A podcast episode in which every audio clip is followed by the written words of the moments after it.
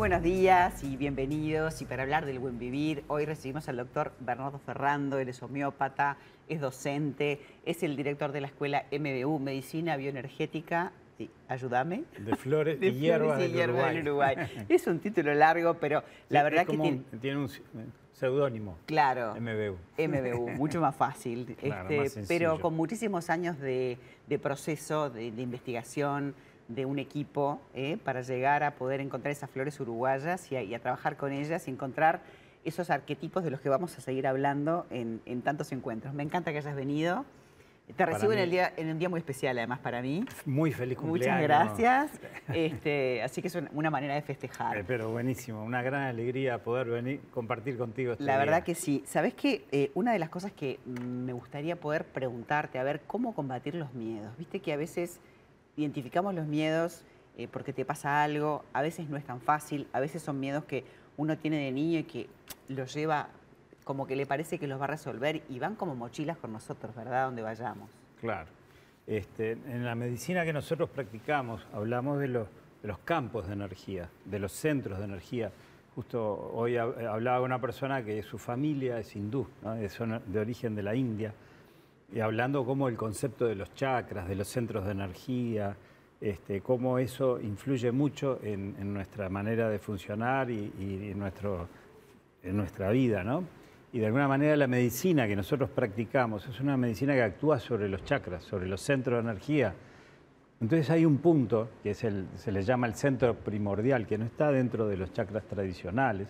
Los, los japoneses le llaman el hara. Cuando se hacen el harakiri se destruyen ese centro, que es el centro de- que nos conecta con la vida, con la fuerza, con la vitalidad, con la tierra, con la fuerza de vivir, es decir, caminar descalzos por la tierra te revitaliza porque se revitaliza el jara, el que está en el centro del vientre. No es el plexo, es más Eh, abajo. o sea, el- está el plexo solar, que es este, manipura, que se llama. Esto está en, en el centro del vientre. Es el jara inferior, se le llama. Y bueno, y de alguna manera eh, hay distintas personalidades o distintos centros o, o arquetipos que trabajan ese centro.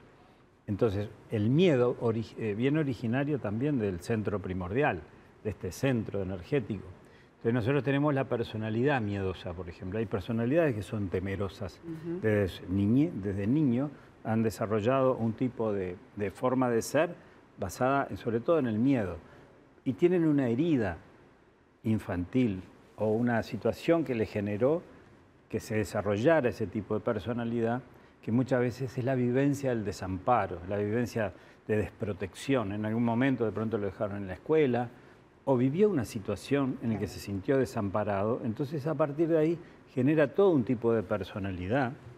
Algo que creyó en su momento, tal vez capaz Claro, que son él creencias él lo vivió infantiles, así, son claro. vivencias infantiles Claro. primarias que para un adulto uno lo mira y dice, por esto. Bueno, pero en la vivencia infantil es muy importante esas experiencias primarias que después generan una- una- un desarrollo de una subpersonalidad, le decimos nosotros, en el cual no somos en plenitud, sino que estamos atrapados por una herida, en este caso el miedo, el sentimiento de desamparo. Eso ¿Y es la flor pasa? de Te- glicina Ah, mira, y te pasa, por ejemplo, con adultos que también.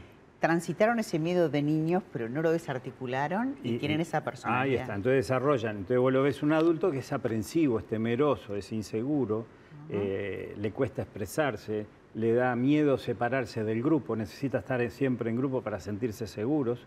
Todo lo que sea emprender y desarrollar eh, lo propio le cuesta mucho, prefiere ser empleado de una situación y que le den la seguridad eh, económica y no sentirse desprotegido y necesita pertenecer y estar rodeado porque si no le viene mucho desamparo y miedo. Claro. Y eso tiene su origen en la herida infantil, Claro. en el niño, en el niño herido, que hace que luego desarrolle un tipo de personalidad aprensiva.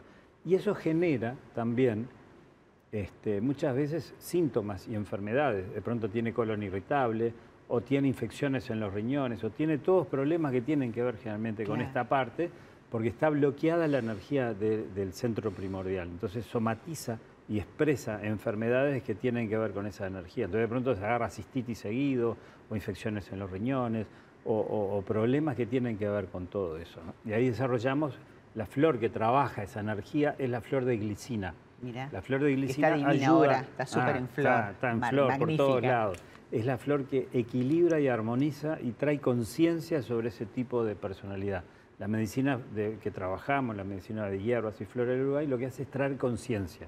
Ayuda a darse cuenta de sí mismo, ayuda a despertar y a desarmar la estructura que nos lleva a enfermar. Después tenemos otras flores, el macachín amarillo. Eh, El macachín amarillo es una flor que usamos cuando hay miedos concretos. Personas que tienen miedo a la oscuridad, a las tormentas, a las alturas, a estar solo. A un trauma, perros. alguna cosa que les pasó. Sí, puede ser un trauma o puede ser una herida. No necesariamente un hecho traumático que los congela Claro. y los deja paralizados en su vida, sino hechos que lo han hecho sufrir, pero que siguió adelante, ¿no? que sigue adelante. Pero tiene ese recuerdito, entonces hace que desarrolle lo que se llaman este, los el miedo, el miedo hechos concretos, que es el macachín amarillo. Después tenemos eh, eh, otro tipo de miedo, que es el miedo a lo desconocido, miedos irracionales, miedos inconscientes, eh, que es, por ejemplo, la hierba de San Juan. La hierba de San Juan la usamos cuando la persona sufre por miedos de la noche o sueño con fantasmas. De pronto tiene pesadillas nocturnas, ¿no? Y le da miedo que sueña con un monstruo que se le aparece o, o está durmiendo el niño y ve que se mueven eh, eh, las sombras en el cuarto y piensa que hay fantasmas, ¿no? Entonces, Claro. la flor que ayuda a equilibrar esa energía, porque actúan a nivel de los centros de energía, equilibrándolos, es la hierba de San Juan. Después está la flor que usamos en las situaciones de pánico, eh, la- el solidago.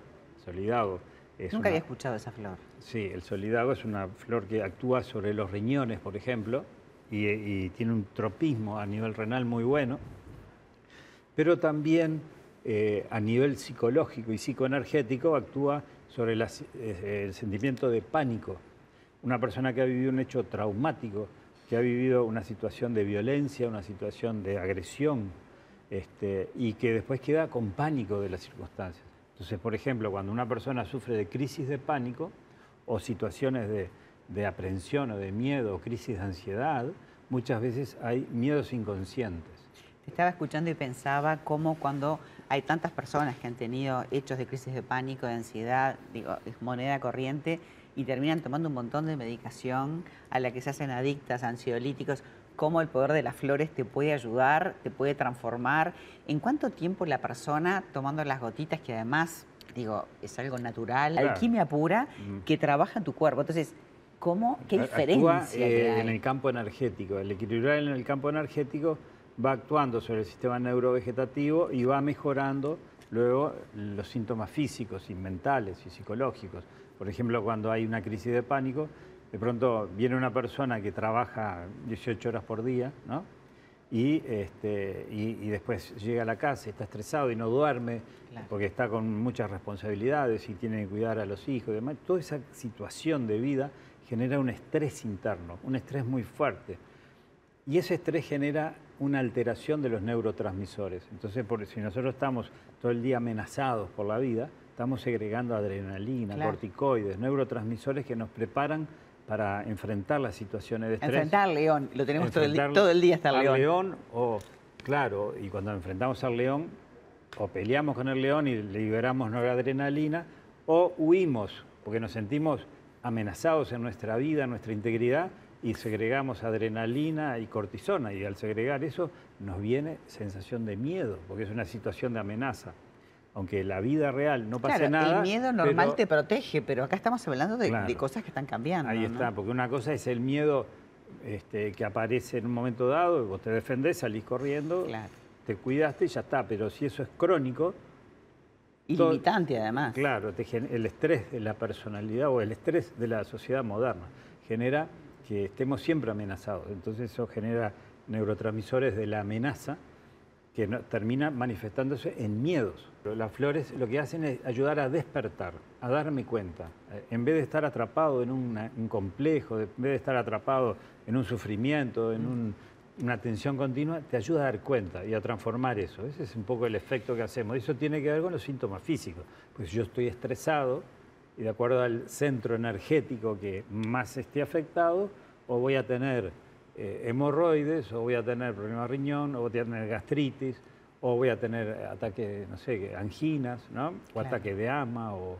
Se va a manifestar en diferentes partes en del distintas cuerpo. partes del cuerpo de acuerdo a, lo- a- a las emociones, a los centros energéticos afectados. Siempre decimos que junto al miedo está el valor. Y la virtud a desarrollar en todo esto es el valor. El valor de ser uno mismo y el valor de seguir el propio proceso personal con confianza y con seguridad. Me encantó, con eso cerramos. Muchísimas gracias. Gracias a ti y en este día de tu cumpleaños. Muy amable.